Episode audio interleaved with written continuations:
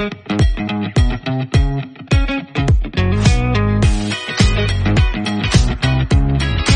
jóvenes, con ustedes el señor Stingo. Muchas gracias, muchas gracias, muchas gracias, muchas gracias. Ese es mi Bueno, venimos a hablar de la constitución. Hágame toda su pregunta, todo, porque que necesito que todos entiendan que esto es una constitución de todos, todas, todas, y de todo, todo, poquito, poquito de tata. Entonces, ya, ¿qué es lo que me tiene que decir? Oiga, don Stingo, ¿es verdad que ya no es mi platita?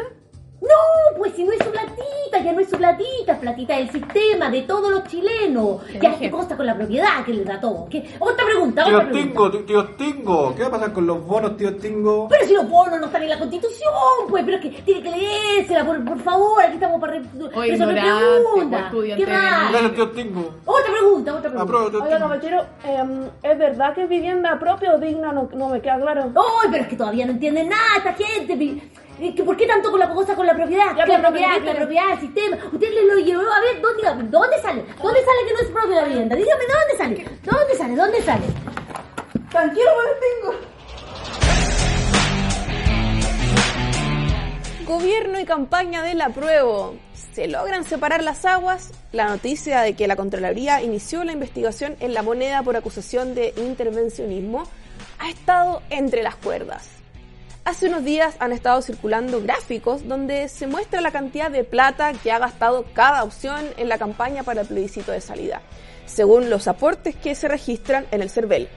Los datos son abiertos y tampoco resultan extraños si miramos quiénes están detrás de algunas iniciativas, muchas de ellas con amplio presupuesto incluso antes del periodo de campaña. Pero vamos a lo que nos preocupa, que es la inversión que pudiera estar haciendo el Estado para apoyar alguna de las opciones. Ahí el gráfico sería distinto, ¿ah? No hablo de que a nivel personal cada quien tenga sus preferencias. Eso es humano y me parece que es lógico para un gobierno tener una línea editorial. Esto no es administrar una empresa, supongo. El problema es dónde está el límite que rompe el deseo. ¿Hablo como alcalde o como Claudia Pizarro? ¿Hablo como ministra o como Camila Vallejo? ¿En Maipú o en el Maipú del apruebo? ¿Gabriel o su excelencia el presidente? Es difícil, difícil, más cuando encima tienes el poder máximo para cambiar o no el destino de un país, sus políticas públicas, crecimiento económico, relación con la región, todo. Quizás era más simple solo haber llamado a votar, no sé. Pero ya los conocemos, no iban a desperdiciar la chance de instalar sus banderas, las mismas que lo han hecho ganar desde tiempos universitarios, en el seno de nuestra república, ¿no? Porque informan, claro, pero no dirán lo bueno y lo malo de la propuesta, ni invitarán a personas del rechazo a sus actos públicos. Sí, tampoco es el camino fácil, solo doy ideas. Pero el punto es que el librito es su herramienta, entre confusiones en el mismo texto, el simbolismo de tenerlo en nuestras manos y las acusaciones de fake news a quien lo rebata, está difícil no cuestionar intervencionismo, o que al menos no sea tema en la discusión de sobremesa. Bueno, nos vemos en el programa. Bienvenidos a un nuevo capítulo de Vox Populi y hoy tenemos un invitado especial, Iván Puduje, un aplauso. Arquitecto y mi faceta favorita, tuitero. Me encanta. También, pues. ¿Cómo están ustedes? Gracias por invitarme. Muy bien. ¿Cómo está? Muy bien, feliz de estar nuevamente acá. Gracias a todos por estar viéndonos una nueva semana, porque está todo hipercandente. Pasa de todo. No Qué nos dan tregua. Sí, yo estoy cansada por Chile. Sí, yo estoy cansada de leer tanta cosa. Todo lo que pasa. Vieron que reapareció nuestra ministra favorita y otra vez dando declaraciones. Intentando No. dar declaraciones. No, pero- dándole, no, dándole la espalda a la prensa. Bien. Pero no terminó la ministra su declaración, ¿no? No, ¿Se fue? No, se fue. Porque probablemente no sabía qué decir. Ya. Oh, O, o, o se está evitando un nuevo condoro. pues que no la dejan hablar, quizá. Por eso, se está evitando un nuevo condoro. Muteada, muteadísima. Ase- asesores haciendo la pega. Pero, antes de hablar de eso, queremos conocer un poco Iván en, en- en su vida. Así que, primero vamos con preguntas difíciles. O no tan difíciles, no sé. Lo dejo a tu interpretación. Mara. Voy a una palabra para definir. Eh, mm, eh, consecuente. ¡Wow! Muy bien. Buena palabra. La funa más grande que he recibido. La funa más grande que he recibido. Eh, Después el- podemos entrar en detalles si es verdad o es mentira, pero... en la Plaza Baqueano. Una vez que me identificaron unos chicos de... No era en primera línea, ¿eh? porque la primera línea tenía tenía una actitud más combativa, pero que era como la primera línea media trucha o, o- o más light. Y me, me, me cacharon y me funaron. Sí. Pero era una primera línea inte- intelectual, así ya. Claro, o sea, era. De New York. Lo que, pasa, lo que pasa es que la primera línea tenía un componente de barra que brava, un componente anarco duro, de lumpen, y había como una primera línea así como bien progre. Como, ¿cachai? de New York. Ah, ¿ya? Entonces ellos como que estaban como atrás y, y ahí, eh. disfrazado igual con casco y huevas, así como haciendo la parada. Y uno de ellos me reconoció, me dijo, ella es el facho y, y ahí me hicieron una funa y fue, pero por los gritos, por los insultos, un poquito desagradable, pero no, no más que eso. Mara, ¿Aún te duele la renuncia a la UC? No, no me duele. ¿por qué no? ¿Puedo hacer? ¿Por qué no? Sí, cuenta, un poquito la, la cuestión. No, porque... porque Fue con Sebastián Grey, hay un conflicto. Sí, no, pero, pero el conflicto no fue con él, fue No. con el rector. Eh, el rector, en el fondo, aparte de quitarnos, de quitarme el piso a mí en una declaración completamente sacada de contexto y ¿Tú eras profe de Lucé? yo soy profe, 17 años, eh, este señor después de una entrevista en un programa que tenía el barrio Pedro del Día Norte, que es como Beverly Hills en Chile, ¿eh? viven todos los Es muy artistas. bonito. Sí, pero además vive toda la gente de la tele ahí. Y este señor da una entrevista donde da a entender que nosotros con Grey estábamos probablemente bajo el influjo de alguna droga. O que teníamos problemas psiquiátricos. Y como era mi empleador, yo dije, yo no voy a aceptar esto. Entonces yo renuncié. Y renuncié por el diario, cosa que a él le molestó mucho. Y no me quiso pagar ni un peso.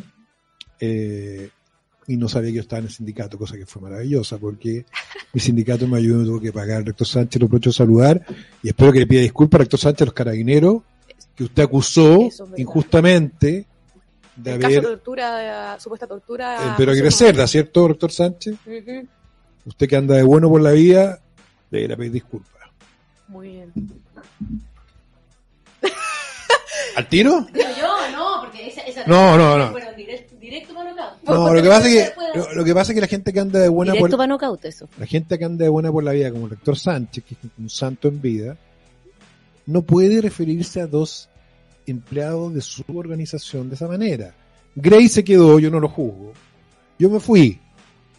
Pero él criticó y acusó prácticamente a carabineros de haber torturado a un joven que resultó ser falso. Entonces él debiera No, ahora hizo una declaración. Fue una declaración que era inaceptable. Entonces el rector Sánchez, fiel a su bondad, debiera eh, pedir disculpas. La última Bueno, pregunta. partimos con un knockout. Personaje político chileno favorito y el que menos te agrada. Ricardo Lagos, Favorito. A la segura. Giorgio Jackson. El que menos te agrada. Sí. ¿Y por, qué? Porque, porque celebró, no, porque celebró eh, la una evasión violenta que dejó a dos millones de santiaguinos sin metro, El grande chiquillo. el, gra- el gracias totales cabros, Mm. porque mintió respecto a su sueldo y le mintió a la opinión pública, Las donaciones. Donaciones. las autodonaciones Bombales. y que Bombare lo, lo- lo descubre. Y se han dado dos recientes. La primera, hacer campaña con un gorrito al tono del balón de gas que estaba repartiendo, balones de gas, igual que los Sí, kirchneristas. verdad. ¿No se lo vieron? Sí, el fucsia. Un gorrito fucsia al tono con el balón de gas, una cosa muy Pero chavista. quizás lo- solo tenía frío. Sí, pero dijo que no, que él no hacía intervención. Y, Y lo mal último, gusto. Frío y mal gusto. Igual era cool. Igual el gorro hacía... Jackson no es cool. Javi, necesitamos reordenar tus prioridades. Amigos, por favor, ayúdenme a reordenar la cabeza de la Javi. No puede pensar que el gorro fucsia que usa Jackson es cool. Lo que pasa es que se lo pone como... combinaba. Se lo Igual pone de como ropa. cool, porque no se lo pone de cualquier manera, se lo pone como para atrás. Pero bueno, fue una intervención descarada. Y la última fue cuando la Mónica Rincón de CNN le pregunta por las declaraciones de Yaitul, que llamó a hacer un sabotaje, una guerra armada, y él dijo que yo no perseguía ni idea. Entonces son cuatro hechos en la historia del ministro Jackson ¿Hasta cuándo? que me hacen con, eh, ante la pregunta rápida que usted me hizo. ¿cierto? Ricardo Lago, No, pero Jackson. Ricardo Lagos debería estar vetado, es la opción segura. Como ¿Por qué? No casarse con él. Porque hoy día. ¿Es tu político favorito, ama a Ricardo Lagos. Si es que no sé quién es mi político favorito, pero Ricardo Lagos Está top, definitivamente está está en dentro los del top. top 3. Muy y trabajé con el presidente Lago. ¿Ah, sí? Sí, pues. Trabajé con él, en su fundación, en su Ah, campaña. que escribimos un libro, entonces Una relación de larga data. una razón de larga data, sí, de mucha admiración, de mucho respeto. Y Ese que es, eh, de todas maneras, mi personaje político favorito. Sí. Oye, oye, eh, Yo esa pregunta tener que... que- No sé qué hacer con esto, chiquilla, ahora, porque ya, dale, dale, para acá. Ahí, ya, ahí, ya- ahí ya nomás, fue ahí nomás. Ya fue. Ya, Ya fue el- el rector Sánchez. El bueno del rector y Giorgio. Porque no es Jackson, es Giorgio. No sé si Giorgio. nosotros todavía le dicen Nosotros ministro. le- Giorgio. Al principio del programa había un algo que le decíamos Sí, Giorgio. algo que le quiera. Te- Teníamos al Merluzo Quiero que, y teníamos un Giorgio. ¿Qué es esto? en, en la, en la... Me perdí, La idea del tengo, tengo un lapsus en este programa. Creo que, y creo que esto se ha desviado demasiado. Giorgio. Un Esto es una Giorgio, falta de respeto. Oye, no, no, no. Nadie no. está diciendo quién es. No, No, Solamente es parte pez. de la escenografía Es del pez. programa. No, yo quiero decir una cosa, quiero decir una cosa, Iván, no me falta el respeto porque yo solo ocupaba como accesorio de ropa, si es mío, eso está en mi casa, me lo compré yo. Sí, pero se llamó siempre merluzo. Merlucito. Merlucito. De hecho, Merlucita gusta. es mujer ¿Te gusta? Ah, es mujer. y es pansexual. Es fácil.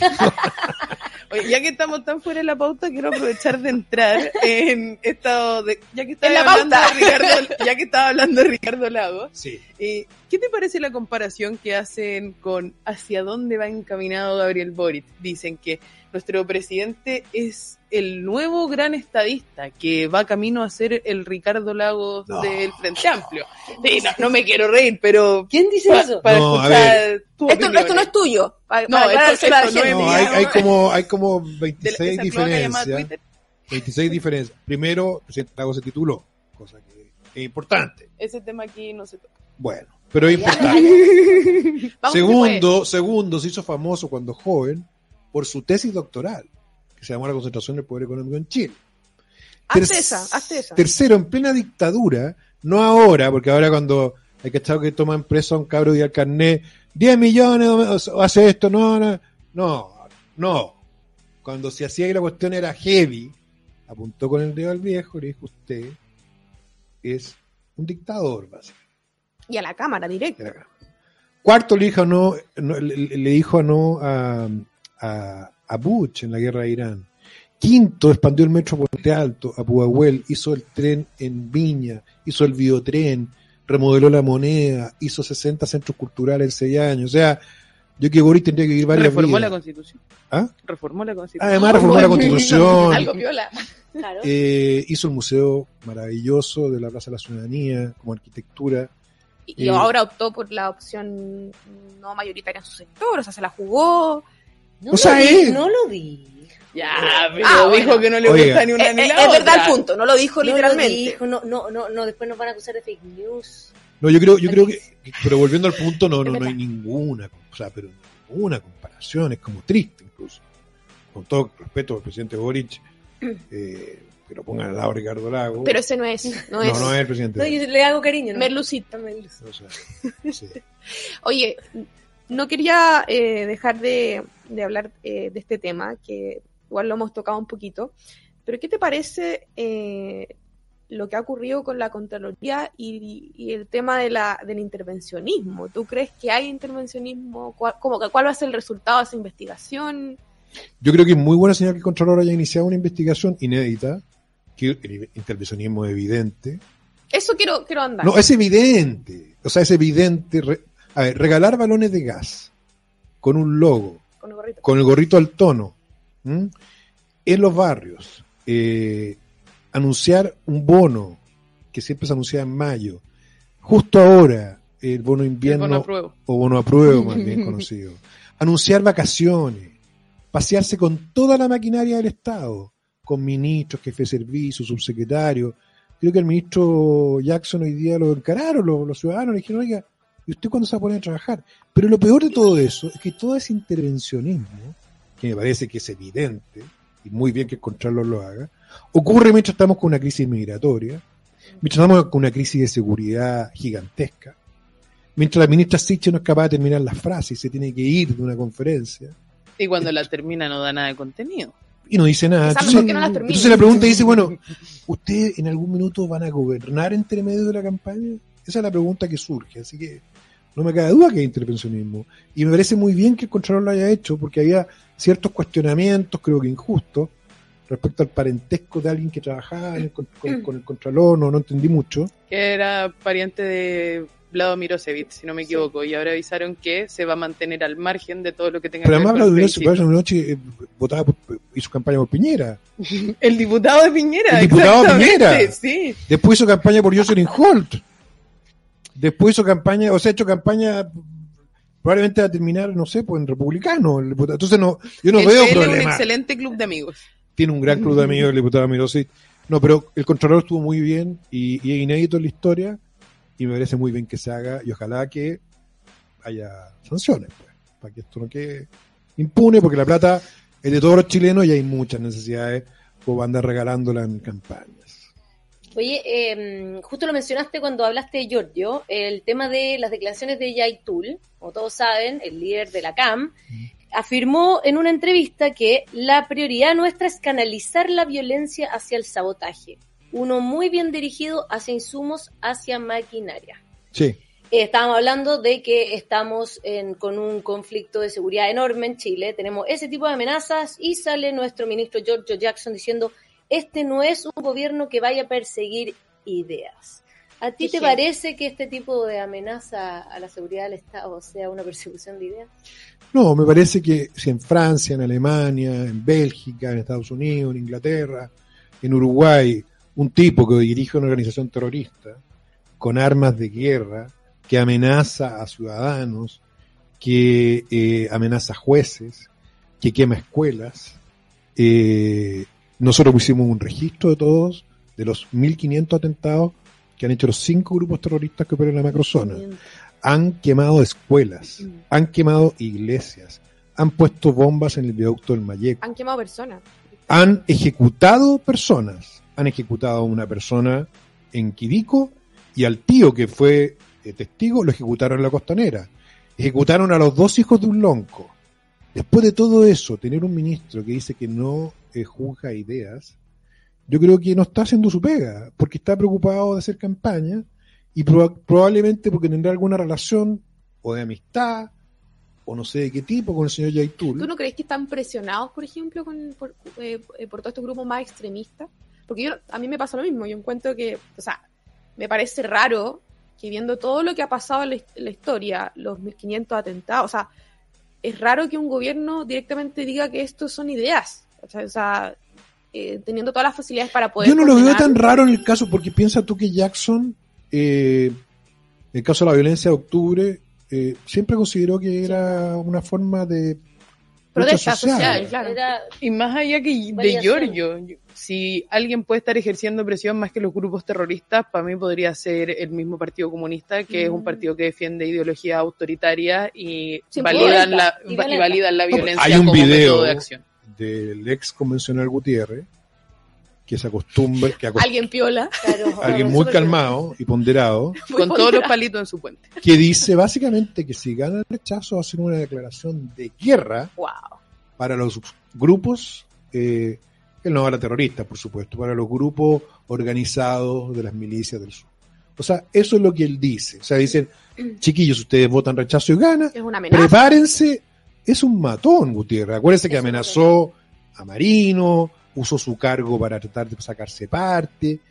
E- Es, Cuando con los dibujos de los niños chicos, ¿se usó a los niños chicos para, para, para instrumentalizarlos con mensajes de odio, al punto que la, que- no al punto, que la muy destacada, porque yo soy hincha de ella, defensora de la niñez. Ah, eh, ¿te gusta la Me gusta Patiño? mucho, sí, me gusta mucho.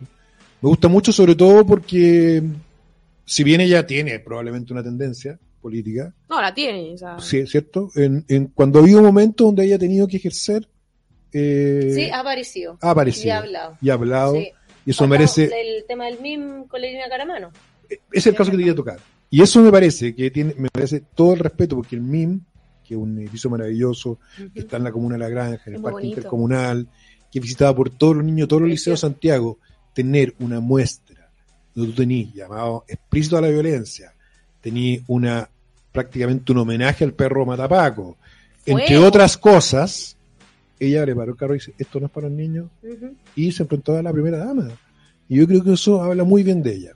Eh, así que todos mis respetos con la defensora de la niñez y en el caso de Gutiérrez, bueno, eso fue lo que dijo, amenazó a los chilenos. Entonces nosotros tenemos hoy día cuatro regiones del país donde viven 2.300.000 personas, eh, donde básicamente los vecinos se trasladan con charco antibala, eh, donde queman escuelas, donde queman iglesias, Así donde cual. ejecutan vecinos y amenazan vecinos, donde amenazan jueces, donde van a quemar casas de carabineros y sus familias. Entonces, Los jueces están haciendo todo Por- por Zoom, telemáticamente. Mm. claro, por el susto que tienen de acercarse a sus lugares de están trabajo. amenazados los jueces. Han quemado la casa del alcalde de, de Ercilla. Han quemado casa, le quemaron en la hostería Chaín. Sí, po. O sea, lo que estamos nosotros son, son- es, está- tú ve- revisáis los, no sé, siete checklists del terrorismo, ETA, IRA, FARC, y los cumple todos. No, y se acuerdan que, que según el ranking mundial de terrorismo, no acuerdo específicamente, Chile había aumentado su posición Por supuesto. Sí. increíblemente. No, pero es- es- de verdad es impactante ver cómo finalmente, eh, hablábamos un poco de la batalla cultural, cómo nos han metido en la cabeza que todo eso no existe, no pasa, pasa piola, los medios lo, lo ponen, a- lo, lo ponen a media y, y finalmente vivimos, vivimos en un país Mm. que pasa por el lado de actos terroristas y no reacciona. O sea, no solo el gobierno no reacciona, la mitad de la ciudadanía no reacciona. O sea, nos ha costado mucho llegar a que un grupo de gente asuma que son actos terroristas. Hasta hace un año atrás, hasta, hasta hace dos años atrás, para el 18 de octubre, esto eran inventos. Eran inventos, eran montajes. Entonces, yo creo que esto, o sea, esta situación se pone cada vez más grave, aumenta el narcotráfico, aumenta el terrorismo, y, y no estamos tomando el peso como país, lo que eso significa y lo que podemos terminar. Que desde Santiago es muy difícil tomarle un real peso a la situación. O sea, mientras no estén las personas a cargo de solucionar estos problemas inmersos dentro de lo que está viviendo esa comunidad, en general, todas las personas en la región del Biobío y de la Araucanía, nunca van a dimensionar lo grave que es no tener tranquilidad para salir a comprar pan a la Ya, esquina. ahí quiero, quiero hablar de un Cinco punto. meses y todavía no hay a la Araucanía, Boris. Cinco meses. Te esperamos. Ponte los pantalones. Oye, eh, hablando de eso, tú dijiste que efectivamente es difícil imaginarse la situación en la Araucanía. Porque uno no es de allá, eh, chuta, tú ves lo que te enteras un poco por la prensa, es como un poco raro, pero, pero no digamos que aquí no pasa nada.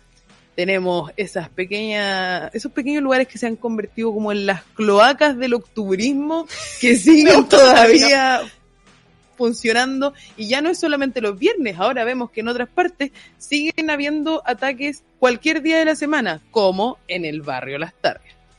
Y ahí me quería aprovechar de meter en otro tema eh, que es bien tuyo, el urbanismo. ¿Cómo es que nos ha afectado en general a la calidad de vida, al aprovechamiento de los espacios, los lugares que quedaron tomados?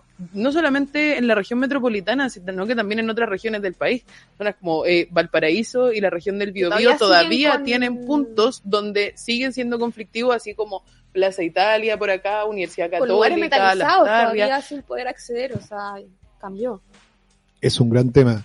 Eh, me ha tocado estudiar, de, o sea, escribir de la ciudad octubrista, porque me generan algunas disputas con algunos colegas, digamos, que están enamorados del estallido, por supuesto que es del barrio alto, que es súper bonito el Es estallido. turístico. turístico. Claro, es claro, e- efectivamente. Mira, aquí hay un rayado. qué interesante. Como que va- vamos a la- Vamos a, vamos a dignidad, entonces van así, salen de, de la comunidad ecológica o de Ñuñoa, para no nombrar siempre Ñuñoa, que es una gran comuna, es una, yo escribí una columna para revalidar Ñuñoa, porque creo que ha sido injusto el La pro- ley, la tercera. en el progrerío, sí que lo han hecho. Es una gran comuna, entonces vamos a poner Ñuñoa, Vitacura, vamos a dignidad, entonces se disfrazan de revolucionario, van a ver esta cuestión, sacan fotos con la Se primera disfrazan de la línea. mica. Oh.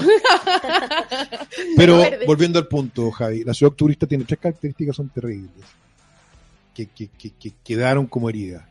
Primero, la informalidad. O sea, básicamente, tú podías hacer lo que queráis en la ciudad turista. O sea, no hay control de orden público. Si queréis vender en un lugar, vendí. Si queréis rayar, lo rayáis. Si queréis usar como baño, lo usáis como baño. Todo al mismo tiempo ese. Sí, sí. Segundo, la inseguridad. Mm. ¿Por qué? Porque como los octubristas tomaron como enemigo a la fuerza policial y la acusaron de violar los derechos humanos, de ladrones, de estafadores, entonces lo que hicieron fue bajar la ya, de, digamos, dañada reputación que tenían las fuerzas policiales en algunas comunas periféricas a cero. Entonces no hay policía en la periferia. Por lo tanto, está todo blindado. Lo que tú decís de la ciudad blindada, el centro de Puente Alto, blindado. El centro de Maipú, blindado. la granja, blindado. O sea, blindado quiere decir que tú entras a una gran tienda por una puerta chica donde yo no puedo entrar porque me pego un tortazo Es muy alto, Iván. Muy alto. me tengo que agachar y hay guardias especiales con chaleco anticorte. Esa es parte de la ciudad turista, ¿ya? Y, y, y no se habla nada de eso porque está fuera de el barrio alto, que es donde vive, Donde hay arbolitos, las puertas abiertas a las casas. donde no pasó nada, Donde no pasó nada. Donde están todos los bares abiertos. donde está todo buena onda, entonces todos los poetas del estallido, todos los enamorados del estallido viven acá. Y lo tercero que es terrible, aparte de la informalidad y la inseguridad, es el deterioro. El deterioro de nuestro patrimonio.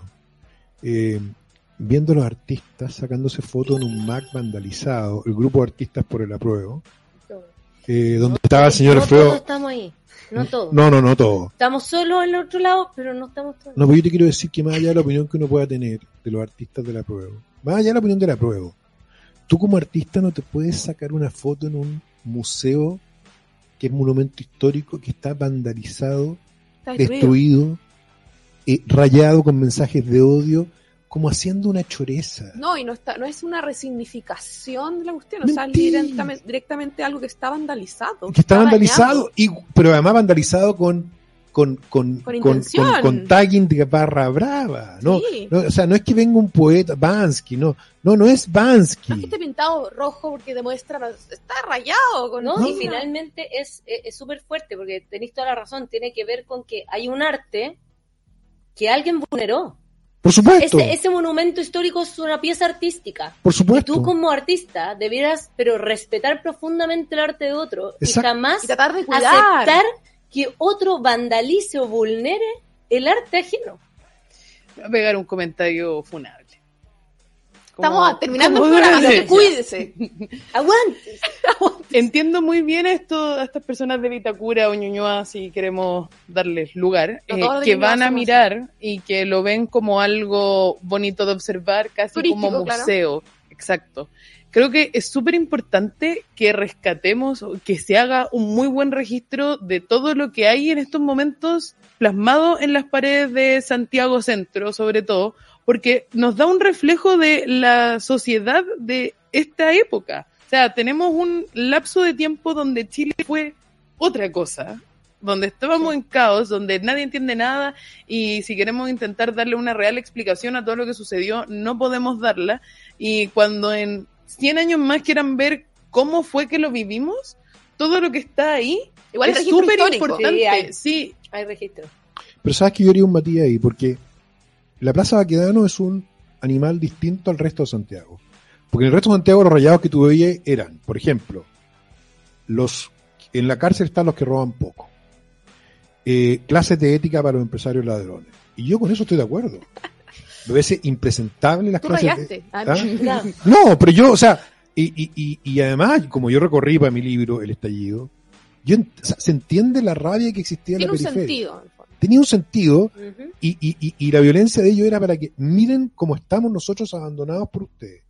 Otra cosa, otra cosa, es eh, poner a ministras con un balazo en la cabeza, Sí. con graffiti y stencil, insultar carabineras y tratarlas de prostitutas y otras cosas iguales por grupos feministas, eh, poner autoridades colgadas con la cabeza colgada, poner niños disfrazados de carabineros, o sea, las cosas que hay desde el punto de vista del arte urbano son representativas de una cultura, estoy de acuerdo contigo, que hay que poder registrar, pero que tiene un componente de violencia, Era una degradación moral. machista es que y anti, o sea, pero el, muy el dura, concepto del 2019. Ya, pero es que es muy dura. Tenemos que irnos.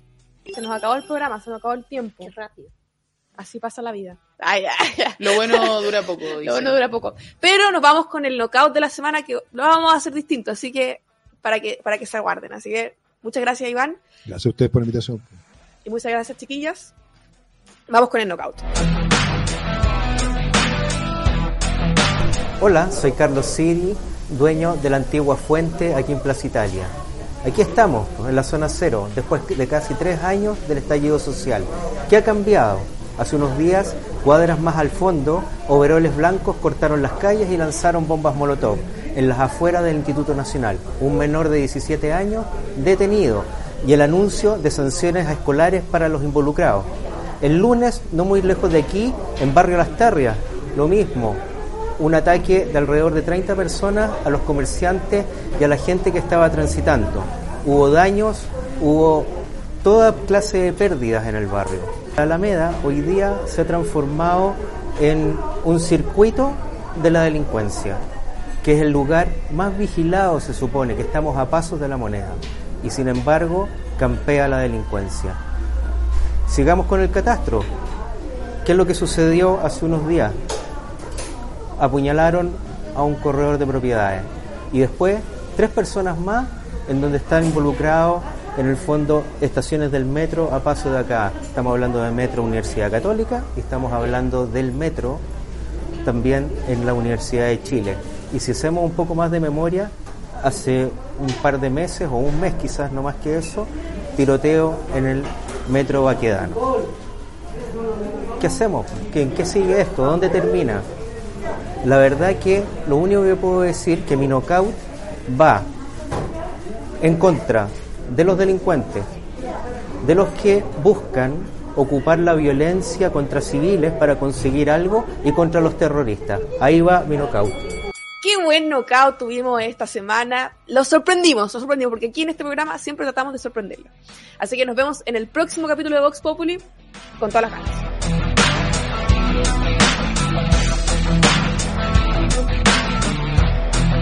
El libero, la realidad como no la habías visto. Haz que estos contenidos lleguen más lejos haciéndote miembro de la red Libero.